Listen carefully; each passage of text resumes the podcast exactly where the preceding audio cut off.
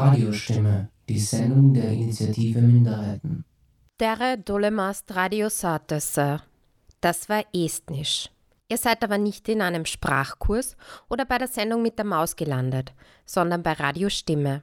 Wir beschäftigen uns mit Mehrheiten, Minderheiten und Machtverhältnissen. Mein Name ist Petra Permisser und ich freue mich, die nächste Stunde mit euch gemeinsam zu verbringen. In dieser Stunde will ich nämlich meinen Urlaub gemeinsam mit euch ein bisschen rekapitulieren. Ich habe drei Wochen in Estland, Lettland und Litauen geurlaubt. Als wir uns für einen Urlaub dorthin entschieden haben, wusste ich nur zwei Dinge über die drei Länder. Erstens, in Tallinn soll es einen regen Sauftourismus aus Helsinki geben. Das ist mir vor Ort nicht wirklich aufgefallen und so billig ist der Alkohol in Estland auch nicht. Zumindest für österreichische Verhältnisse. Und zweitens wusste ich über Litauen etwas aus einem Radiostimme-Beitrag aus dem letzten Jahr.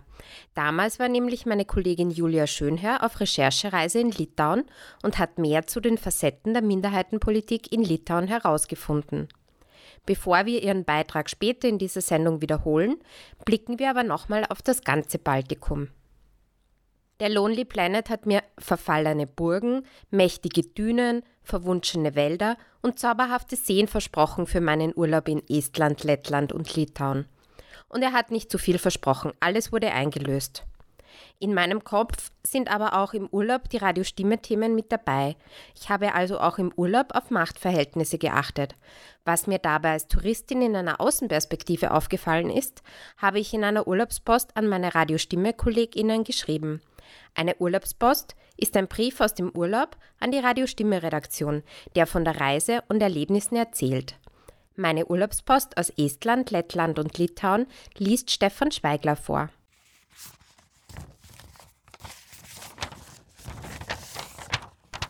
Liebe Radiostimme-Redaktion, ich bin vor ein paar Wochen von meinem dreiwöchigen Urlaub aus Estland, Lettland und Litauen zurückgekehrt. Im deutschsprachigen Raum nennt man diese drei Länder ja auch gern Baltikum. Und ich habe mich schon im Vorfeld gefragt, ob man diese drei Länder eigentlich in einen Topf werfen kann, indem man sie unter Baltikum zusammenfasst. Allerdings wird auch der Begriff innerhalb der drei Länder verwendet, um über sie gleichzeitig zu schreiben. Der Begriff Baltikum kommt übrigens aus der Antike, wo Baltia eben jene Region an der Ostsee bezeichnet hat, in der Bernstein vorkam. Und die Ostsee heißt auch heute noch in vielen Sprachen Baltisches Meer. Die lettische und die litauische Sprache werden übrigens auch als baltische Sprachen zusammengefasst. Alle anderen Sprachen aus der baltischen Sprachfamilie sind schon vor Jahrhunderten ausgestorben. Die dritte Amtssprache in meinen drei Urlaubsländern, Estnisch, gehört nicht zur baltischen Sprachfamilie, sondern zur finno-ugrischen. Die drei Länder unterscheiden sich aber nicht nur in ihren Sprachen, sondern auch sonst. Allerdings zeigen die Amtssprachen auch Parallelen auf. So gibt es vor allem in Estland und Lettland jeweils einen hohen Anteil an russischstämmiger Bevölkerung. Diese wurde teilweise erst während der Sowjetzeit im 20. Jahrhundert angesiedelt. Damals, bis 1989, war die verbindliche Amtssprache in allen drei Ländern Russisch. Mein Reisehandbuch hat mich daher eindrücklich gewarnt, Russisch zu verwenden, weil es sich dabei um ein rotes Tuch handeln würde. Irritiert hat mich dann, dass ich insgesamt dreimal auf Russisch angesprochen wurde, zweimal in Tallinn, einmal in Vilnius. Die Situation war immer ähnlich.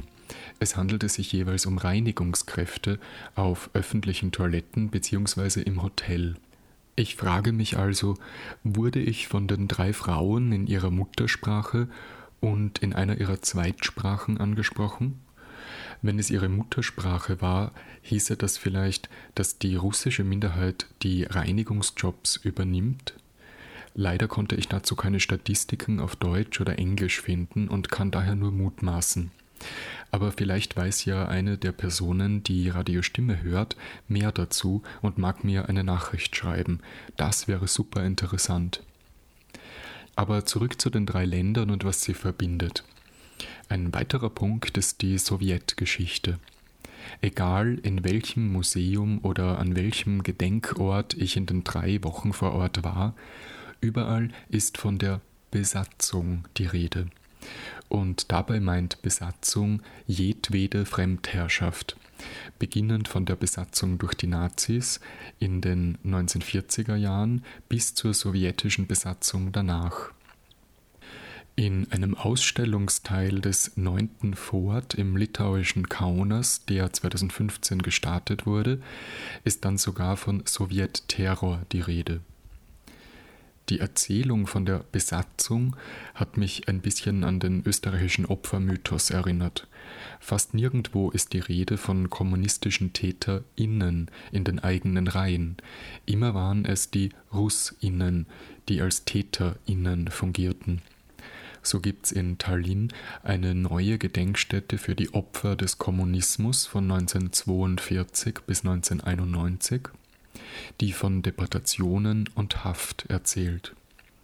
Sie wurde erst letztes Jahr eröffnet und scheint also mit aktuellen Diskursen zu operieren. Eine kleine Ausnahme bildet da das neunte Vor, das eine große Hinrichtungsstätte im Nationalsozialismus war. Hier werden zumindest litauische MittäterInnen im Holocaust kurz erwähnt. Eine weitere Parallele in den drei Ländern ist, dass sich überall eine Erinnerung an den baltischen Weg bzw. die baltische Kette findet, die sich vor 30 Jahren ereignet hat.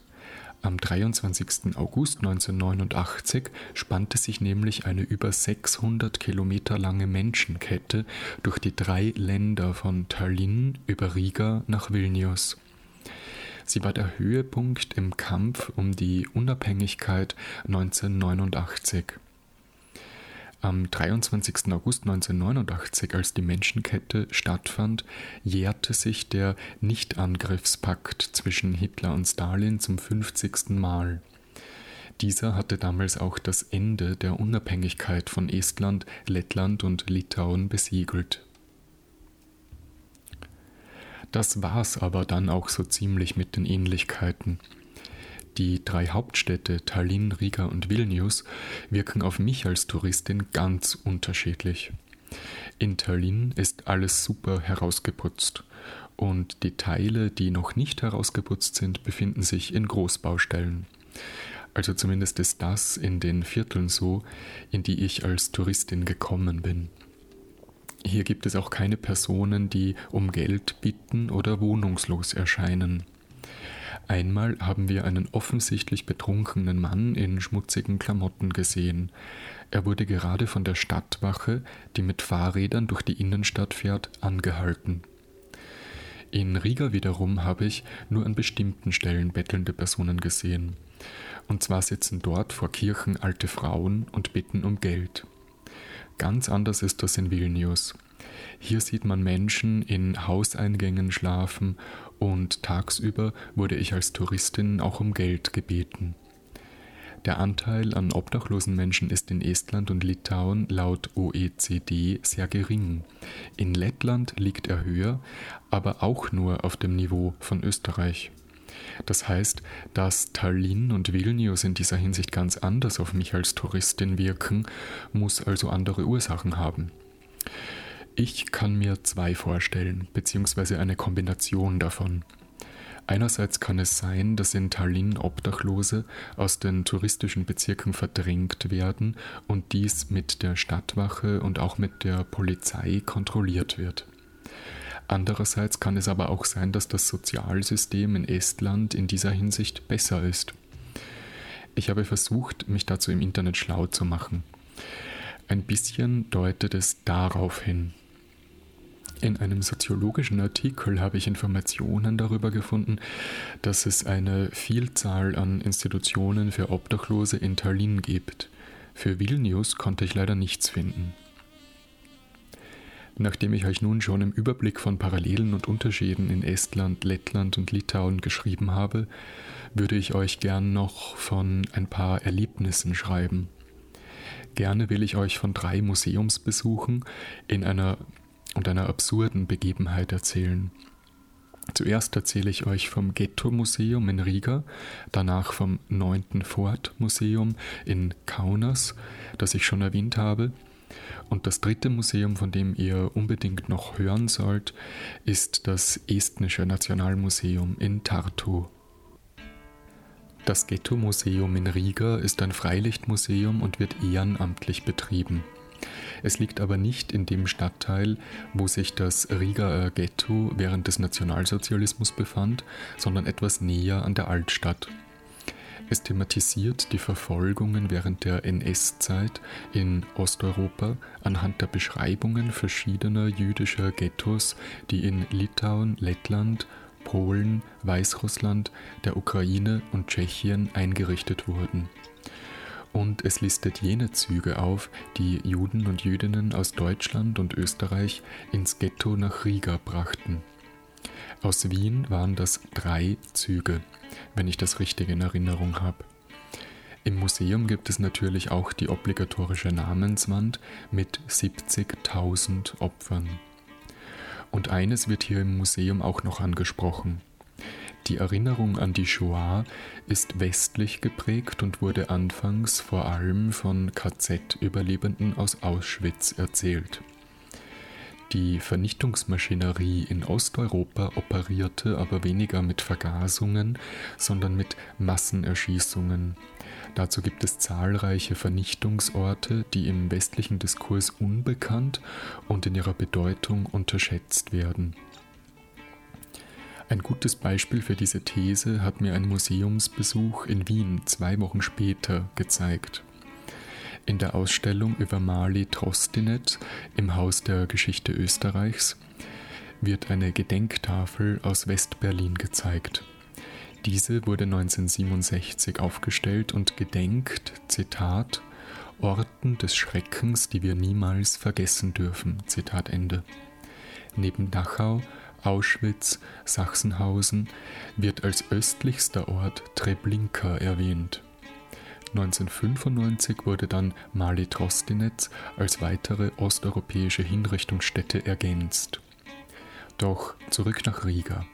Allein in der Stadt gibt es neben dem Ghetto zwei Hinrichtungsstätten, wo insgesamt um die 70.000 Menschen erschossen wurden. Das zweite Museum, von dem ich euch erzählen will, befindet sich am Ort einer dieser Hinrichtungsstätten des Nationalsozialismus. Das 9. Fort-Museum in Kaunas ist eine Festungsanlage, die Anfang des 20. Jahrhunderts errichtet wurde.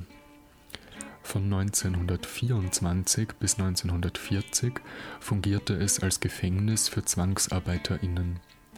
Während des Nationalsozialismus war es ein Gefängnis und Knotenpunkt in der Verschickung politischer Gefangener.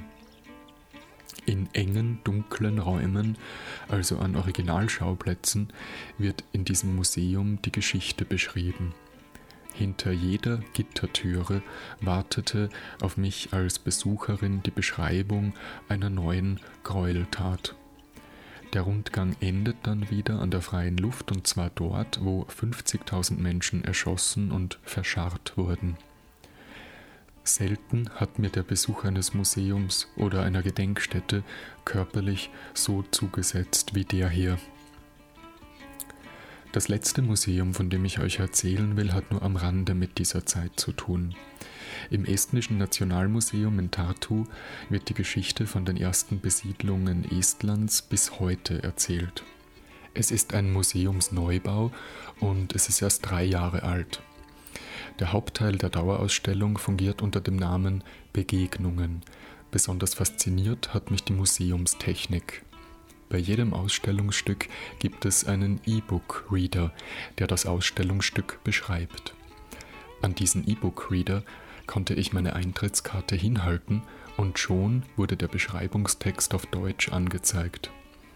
Dabei handelt es sich wohl nur um die konsequente Fortführung der Erzählung vom estnischen I-Staat. Über den Segen des E-Government und wie super ein elektronischer Staat ist, erzählt dieses Museum nämlich ausführlich. Gleichzeitig warnt es vor den Gefahren von Big Data und illustriert dies mit Handybewegungsdaten aus Estland am Tag eines Robbie Williams Konzerts in Tallinn. Im Museum sind natürlich auch der innere Widerstand gegen den Sowjetkommunismus, die friedlichen Proteste und die Menschenkette 1989 wichtige Themen. Ach ja, und eine absurde Begebenheit habe ich ja auch noch angekündigt. Diese ereignete sich an einem ersten Abend in Litauen, genauer in Klaipeda. Am Abend wollten wir uns noch Bier aus dem Supermarkt mit ins Apartment nehmen. Im Supermarkt war der Gang mit den harten Spirituosen versperrt, der Gang mit Bier war aber frei zugänglich. Ich hatte auch irgendwo gelesen, dass Litauen erst vor wenigen Monaten ein strengeres Alkoholgesetz eingeführt hätte. Da das Bier im Vergleich zu Wodka aber frei zugänglich war, haben wir uns nichts dabei gedacht und uns mit Bier bei der Kasse angestellt. Als wir bei der Kassierin angelangt waren, war es 20 Uhr 3 und sie konnte uns kein Bier mehr verkaufen. Der Verkauf von Alkohol im Supermarkt ist in Litauen nämlich nur bis 20 Uhr bzw. am Sonntag nur bis 15 Uhr erlaubt. Das ist eine Maßnahme, die den hohen Alkoholkonsum in Litauen einschränken soll. Ob das tatsächlich funktioniert, wage ich ja zu bezweifeln. Für mich wirkt es nämlich so, als hätte das zeitweise Verbot zu Hamsterkäufen alltäglich um 19.30 Uhr geführt.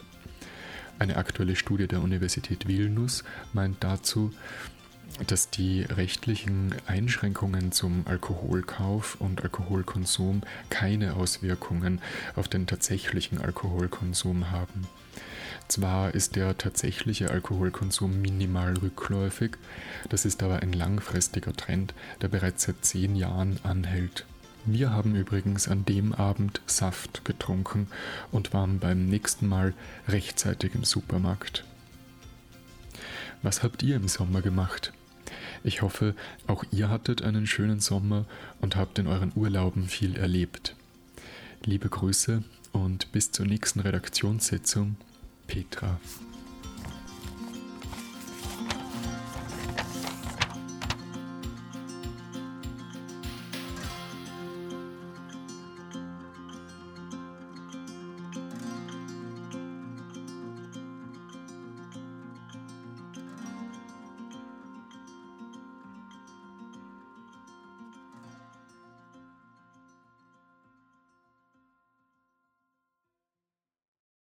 Danke, Stefan Schweigler, dass du meine Urlaubspost aus dem Baltikum vorgelesen hast.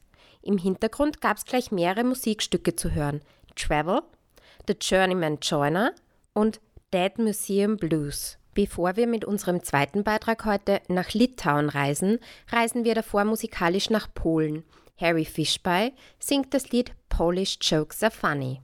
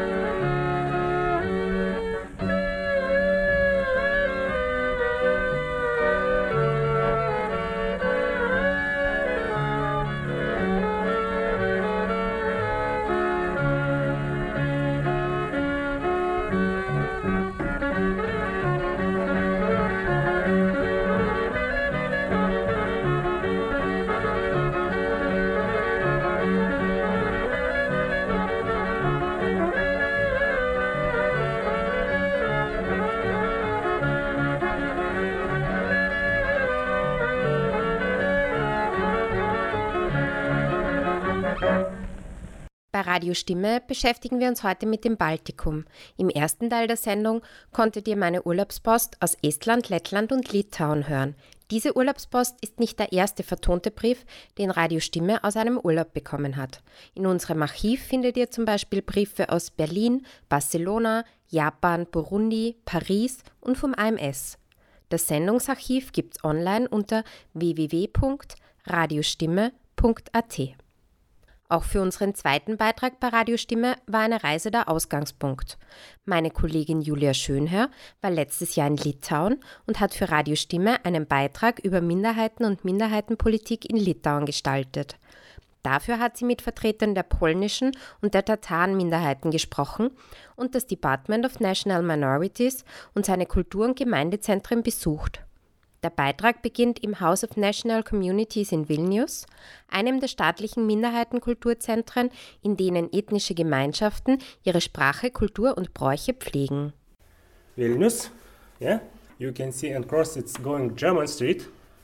Uh, the White Tower is Russian tower, Russian Orthodox tower, yes. There, it's two towers, it's Ukrainian towers, Ukrainian church towers. Two small towers there. Uh, the blue roof, it's Jewish synagogue. So, and there uh, would be Tatarian uh, part of Vilnius. Vilius Mikolenas beschreibt die Aussicht vom Seminarraum im obersten Stock des House of National Communities, also dem Haus der nationalen Gemeinschaften in Vilnius. Die Deutsche Straße eine russische und eine ukrainische Kirche, eine Synagoge und das Tatarenviertel sind von hier oben zu sehen. Das House of National Communities ist dieser kulturellen Vielfalt gewidmet. Right now we have 154 different national minorities in Lithuania. Traditionally, historical minorities, we have just the Polish, Latvians, Lithuanian Tatars, Karims, Jewish, and Rational Believers and Roma. Das fünfstöckige Haus ist den Minderheiten in Litauen gewidmet. Minderheitenvereinen stehen Büroräume, ein Seminarraum sowie zwei Veranstaltungsräume für Konzerte und Aufführungen zur Verfügung. 21 Kulturvereine haben hier ihre Büros. We have uh, Ukrainians, Belarusians, uh, Moldavians, Romanians, Latvians, Estonians, Germans. uh, it's, uh, it's a lot, a lot. Yeah, we have a lot of them. And it was it's uh, and such kind of such center. It was one of the oldest in in I believe in Central Europe. Neben dem House of National Communities in Vilnius gibt es noch das Cultural Center of Various Nations in Kaunas, der zweitgrößten Stadt Litauens und das Roma Community Center am Stadtrand von Vilnius. Alle drei sind staatlich finanzierte Kulturzentren, die dem Department of National Minorities unterstehen. Minderheiten können zu den Zentren kommen, um die Räumlichkeiten und Büromaterialien zu nützen oder Unterstützung für Projektanträge und Projektplanung zu bekommen. Vilius Mikulenas ist Projektmanager am House of National Communities und erzählt, wie das Haus entstanden ist. So in 1990s uh national communities started uh, to create a culture organization because it was impossible in Soviet times. Uh, uh they make a Azeri organization, culture organization, Romanian culture organization, German culture organization, Georgian culture organization, and so on, so on, so on, and and they needed a place for meetings. So at uh, at first they have just one room in that house, and uh, after they were able to get one floor in that house, and uh, in the period they were able to get five floors of our house. So because uh, uh it was um, Lithuanian government and uh, Lithuanian uh, Lithuania has special department for the national communities, so they thought that it's very good for Lithuania to to help for the national communities to keep their culture, to keep their language, uh, to keep their traditions. So, uh, for that reason, uh, this house exists uh, more than 25 years. Das House of National Communities ist an das Department of National Minorities angegliedert. Nicht nur institutionell, sondern auch räumlich. Das Department liegt an der Rückseite des House of National Communities. Auch das Department für nationale Minderheiten begann seine Geschichte 1990 mit der Unabhängigkeit Litauens. Anfangs war das Department für zwei Bereiche zuständig, für Minderheiten in Litauen und für die litauische Diaspora im Ausland, erklärt wieder Montevidaite, die Direktorin des Departments für nationale Minderheiten. Yes, uh, we have a history of reconstructed state, reconstructed independency from 90s, and uh, from 1990, from the first year of our regained independence, a specific institution devoted to national minority topic was established. Uh, and it worked for more than two decades and was quite successful institutions because it works with two wings, two topics.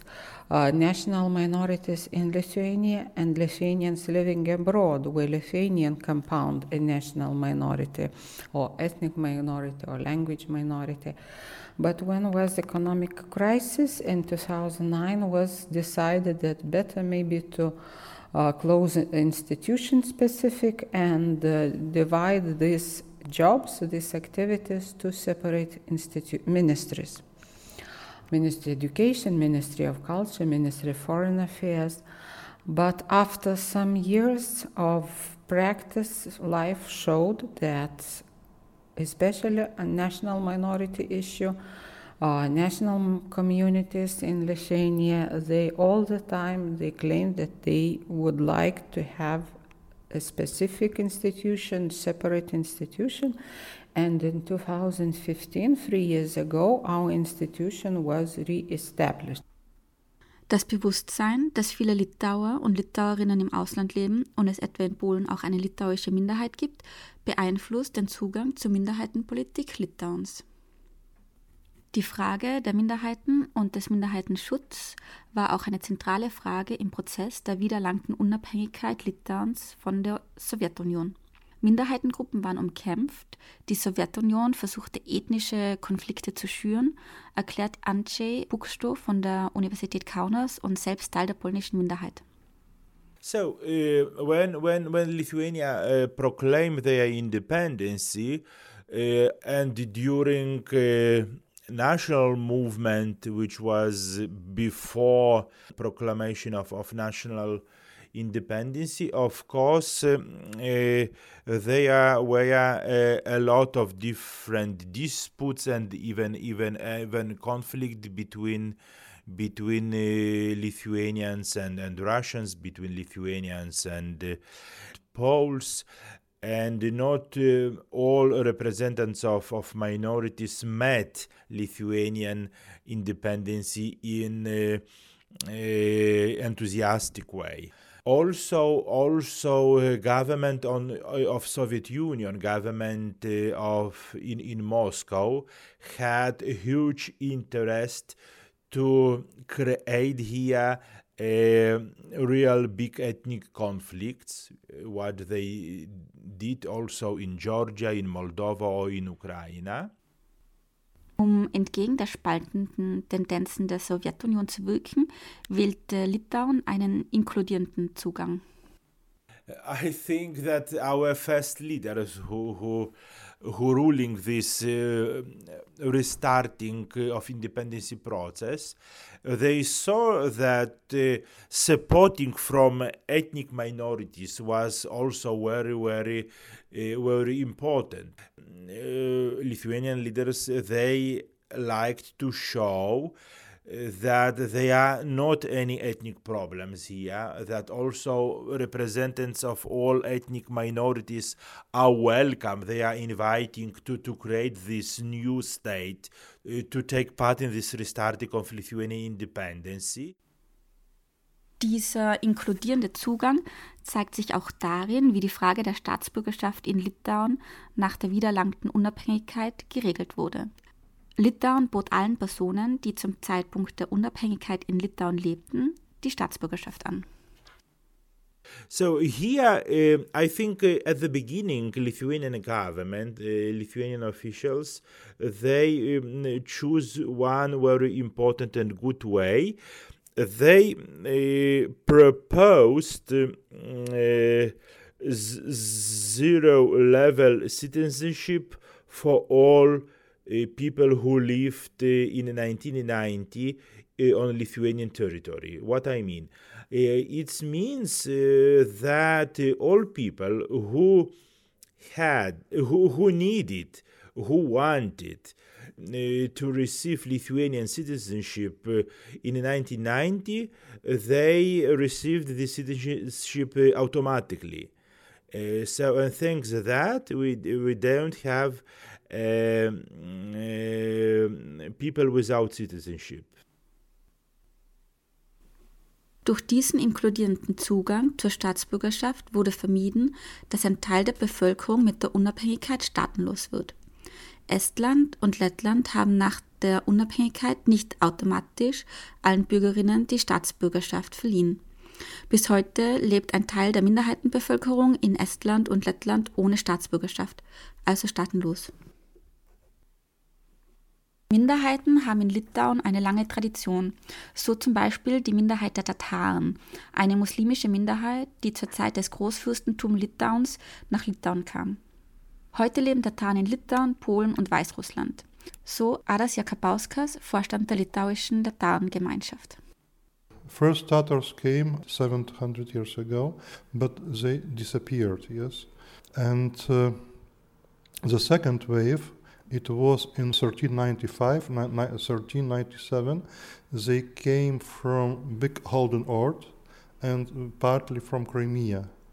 So, uh, um, uh, but uh, uh, it was very big amount of Tatars. I think maybe it's uh, thousand and thousand and thousand warriors who came here to firstly to help Lithuanians in the wars. It, it was wars with crusaders. Die Tataren haben den Islam nach Litauen gebracht. Der Islam und das Christentum kamen fast zur gleichen Zeit in das damalige Großfürstentum Litauen. Es gibt noch vier Moscheen in Litauen. Eine Moschee steht im Dorf der 40 Tataren, dem ältesten und bekanntesten Tatarendorf in Litauen. Die Tataren haben ihre Sprache verloren, aber Religion und Traditionen haben überlebt und werden weiter gefeiert. We lost our language 400 years ago. So we can't uh, speak uh, Tatar language, but we uh, started to speak local languages. Is uh, remain only about 10 words. It's uh, like religions, uh, 12 words who belongs to religion only. So we totally lost our language, totally lost our language. In Litauen leben ca. 3200 Tataren und Tatarinnen.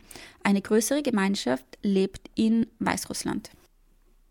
Vilius Mikulinas erklärt das historische Selbstverständnis von Litauen als ein Einwanderungsland und ein Land, das verfolgte Gruppierungen aus anderen Regionen aufnahm. At, at a time came Muslims, Christians, uh, uh, Catholics and Orthodox. They came in the same time.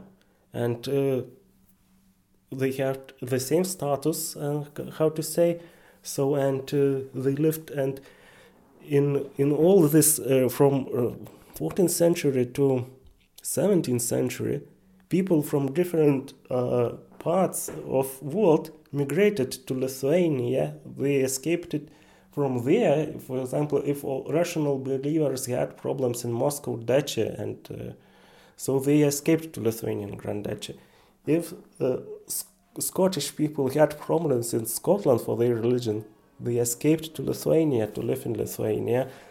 Uh, if uh, Karaitis from Crimea had problems, they escaped to Lithuania, and totally unique uh, history, and uh, that is background of history.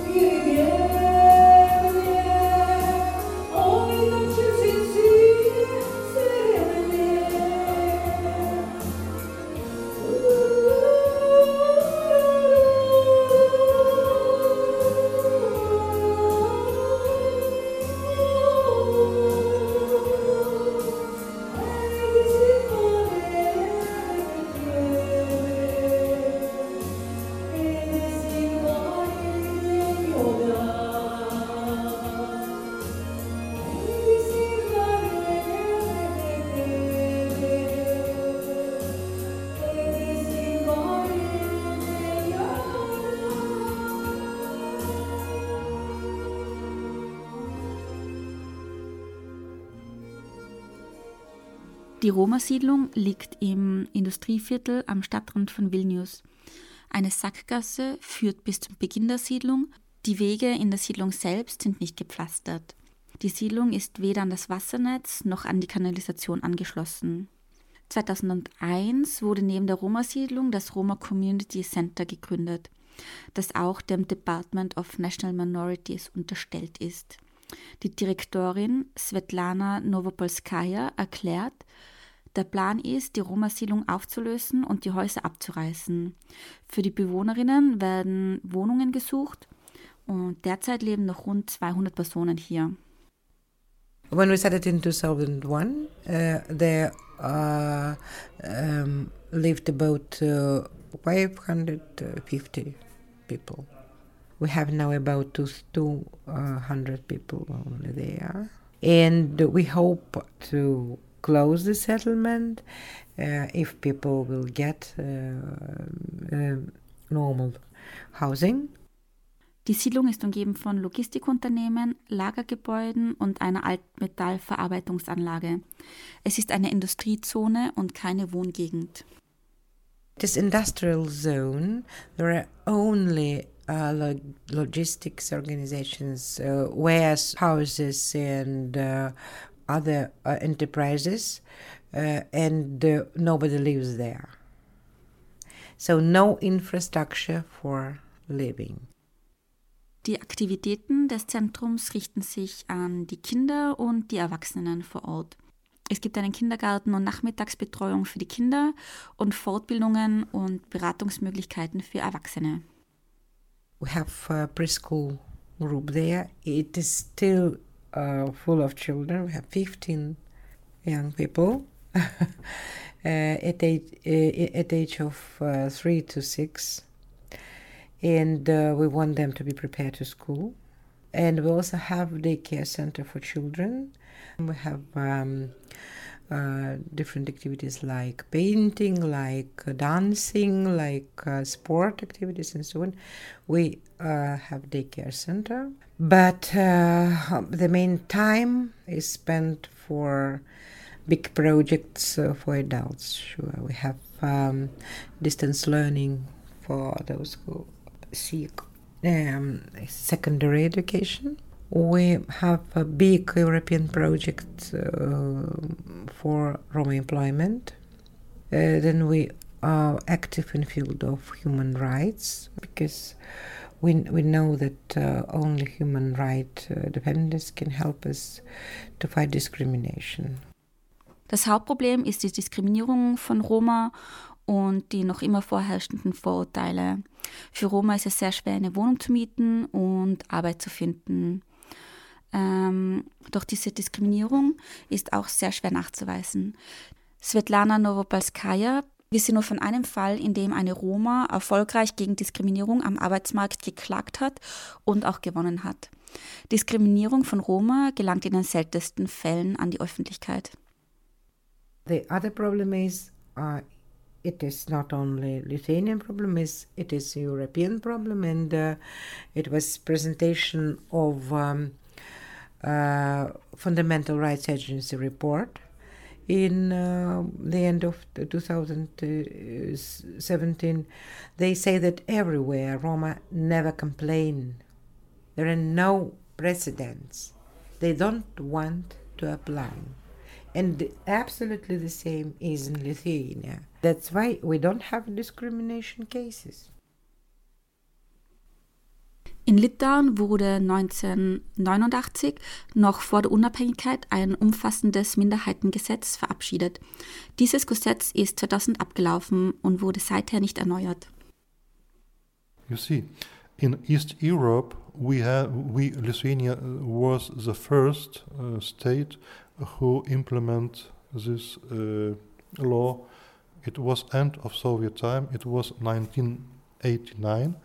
So uh, before the independent, we had the law about national minorities, and it, was when uh, Lithuania reached the, the independent, it, it was made the corrections to this law. So it was very liberal. Uh, I think it, it was a very good uh, law for national minorities, uh, and uh, for example, countries like Latvia, Estonia, maybe some some some part of uh, regulations from uh, Poland, they they took it from Lithuanian example. But uh, in two, 2010, uh, government decided to uh, close this, this, this rules, and you see it's about eight eight year we are living without any regulation. It's only European regulation. Seither ist die European Framework Convention for the Protection of National Minorities, also das Rahmenübereinkommen zum Schutz nationaler Minderheiten, die Grundlage der Minderheitenrechte.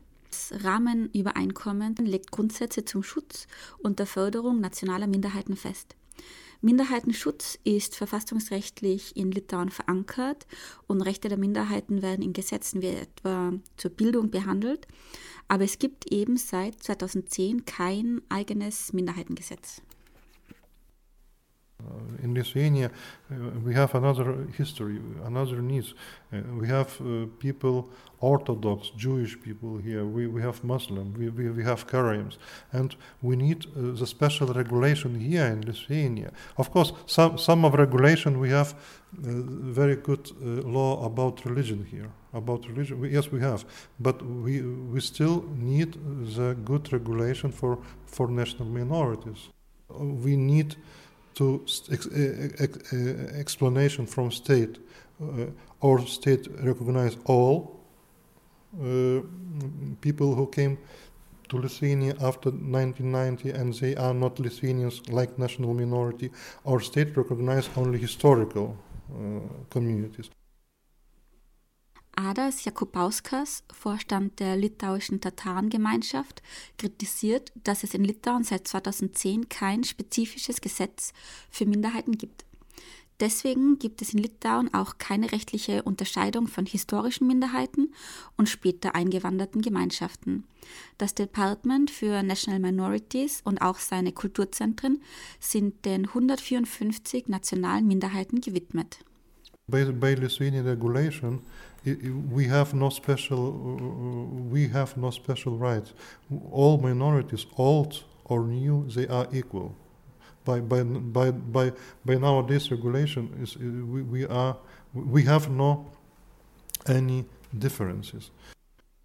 Uh, law act for, for, for, for national minorities in which uh, Lithuanian state will will put all, all, all things who need na national minorities to, uh, for example, how to support uh, uh, how to support Sunday schools or how to support uh, folklore. I don't know.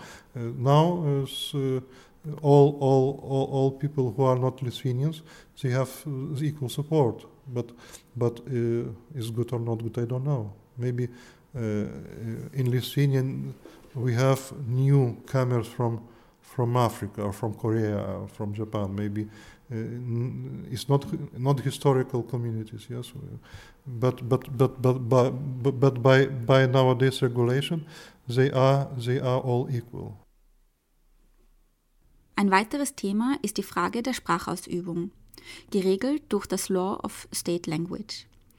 Das betrifft zum Beispiel die Schreibweise von Vornamen und Nachnamen. Das litauische Alphabet hat kein W und kein Q das heißt, die, diese Buchstaben können in offiziellen Dokumenten nicht geschrieben werden. So Ance Buxto. But by, by Lithuanian law, you can use only Lithuanian uh, letters and you can use uh, only this form of your name and, uh, and second name, which is uh, more uh, pronouncing in, more in Lithuanian order. Yeah. But the, the, the biggest problem is that we, we, we, we don't can use, for example, W letter. Uh, you, you don't can use, for example, Q because these letters are not in Lithuanian alphabet. So it's so in some moment it's, it's paradoxal situation. Auch öffentliche Beschriftungen müssen in Litauisch sein. Das heißt, es gibt in Gegenden mit hohem Minderheitenanteil keine zweisprachigen Straßen oder Ortsschilder, ein Thema, das regelmäßig diskutiert wird. Einflussnahme aus dem Ausland und Propaganda ist ein großes Thema in Litauen. Vida Montevideite, die Direktorin des Department of National Minorities, betont, wie wichtig Minderheitenschutz für eine Gesellschaft ist. In every country, in every society, national minority policy is important. Because when minorities do not feel protected, we have conflicts, we have disagreements, we have uh, strikes, whatever could be in, in some regions in Europe, even. All the time, national um, conflicts lead to sometimes very cruel events, um, even worse. Agne Karite vom Kaunas Cultural Center of Various Nations erklärt, warum die staatlichen Kulturzentren ein Zeichen der Weltschätzung und ein Zeichen für die Zugehörigkeit der Minderheiten zu Litauen sind. Because it's important to have such a place. It doesn't seem maybe that important, but it's important important for the minorities because uh, then they have they feel that support from the government, from Lithuania, that they are needed, that they are the part of this community of this country, and we, if we lose it, maybe they don't feel like a part of this country, and they will be more open to the influence from the other countries, from for example from the Russia, from you know. So it's kind of issue, kind of serious issue. Das litauische Bewusstsein, wie wichtig es ist, eine starke Gesellschaft zu haben, ist angesichts der Geschichte Litauens mit der sowjetischen Besatzung und dem heutigen Russland zu verstehen. Dass Russland in Litauen Propaganda betreibt, ist allen bewusst. Russia is a big neighbor of ours, and we have this um, really uh, painful history, and we we see that uh, Russia is always trying to influence some events in Lithuania. Die Einflussnahme aus dem Ausland, speziell von Russland, ist ein allgegenwärtiges Thema. Minderheiten, nicht nur die russische, werden speziell als Ziel von russischem Einfluss und Propaganda wahrgenommen. Die Annexion der Krim hat Spuren in der litauischen Gesellschaft hinterlassen. And after um, this uh, intervention, occupation of Crimea, uh, there were big change in perceptions of Russian community, Russian community perceptions of Lithuania society. It's a very serious question. It changed perceptions of the society a lot, uh, of the whole society and especially of Ukrainian minority, in Polish minority, we see changes in Russian minority we see deep, yes, it was deep changes in our society after it. Auch Viljus Mikulenas vom House of National Communities in Vilnius sieht die Arbeit des Kulturzentrums darin, den gesellschaftlichen Zusammenhalt zwischen ethnischen Gruppen zu stärken und den Zusammenhalt zwischen Mehrheits- und Minderheitsgesellschaft zu festigen. When you are destroying good relationship between ethnical minorities and uh, ethnical groups and majority minorities so you are able to make um, clashes in, in society.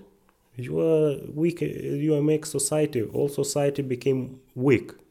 And uh, and we and if you want to, to to have good and strong country you need to have strong society. That's all Antje Buxtu verweist darauf, dass es viele Stereotypen gibt, Vorurteile, historische Vorurteile. Auch Antisemitismus flammt zurzeit vermehrt auf. There are a lot of different stereotypes. There are a lot of different uh, historical stereotypes which also time to time they are they are they are returning here also with with with new power. Also for example some anti-semitic issues time to time they, they are returning. We must we, we must tell we must tell truth. Uh, from me as a person who is working at university also uh, I have some activities in, in Polish non-government organization, in Polish discussion club in Vilnius. I think it's uh, very important uh, to show in all Europe these good examples of uh, of uh, of multi-ethnic space, uh, how how different ethnicities, the different nations can live near each other. In einem Europa des aufsteigenden Nationalismus ist es wichtig, die Beispiele von gut funktionierenden multiethnischen Zusammenlebens zu zeigen und zu feiern. Das House of National Communities feiert die Vielfalt zum Beispiel durch das Brotfestival. Jede Gemeinschaft bringt traditionelle Backkunst zum Besten, um sich gemeinsam durch die Vielfalt des Brots zu kosten. Bread Festival of Bread. Yeah, uh, maybe 10 years ago, it was an idea to make uh, different nations uh, makes different breads. So, uh, and it became very popular among uh, national communities because, and uh, it's they bring their bread. You you're able to taste uh, bread from from Greece, and from northern nation Yakutia. It's in deep north. they they live in deep north. It's uh, fun. Die Weihnachtszeit ist eine besonders intensive Zeit voller Feiern im House of National Minorities. Zwei Monate lang wird Weihnachten gefeiert. Our Christmas period starts from uh, first day of December and finishes in January, about 15. You know, all because all uh, uh, minorities groups uh, celebrating Christmas and usually in, in, and you know in for Russian Orthodox, for Germans, uh, Protestants, for Armenians, different churches, and they and they celebrate in different uh, uh, dates. So that it's it's all all period for two months. It's celebration of Christmas. Das war ein Beitrag von Julia Schönherr zu Minderheiten und Minderheitenpolitik in Litauen. Sie hat darin beschrieben, warum aus einer postsowjetischen Perspektive die Anerkennung und Inklusion von Minderheiten so wichtig ist. Ich hoffe, ihr habt ebenso interessante Urlaube und Reisen hinter euch, wodurch jetzt der Sommer zu Ende geht. Oder vielleicht fahrt ihr auch erst im Herbst auf Urlaub und habt jetzt Lust auf eines der baltischen Länder bekommen? Ich lasse euch jetzt mit eurer Urlaubsplanung allein. Wir sind nämlich am Ende der heutigen Sendung von Radiostimme angekommen. Petra Permesser bedankt sich fürs Zuhören und freut sich aufs nächste Mal. Gemeinsam mit Franick und dem Lied The Human Horseman reite ich in den Sonnenuntergang.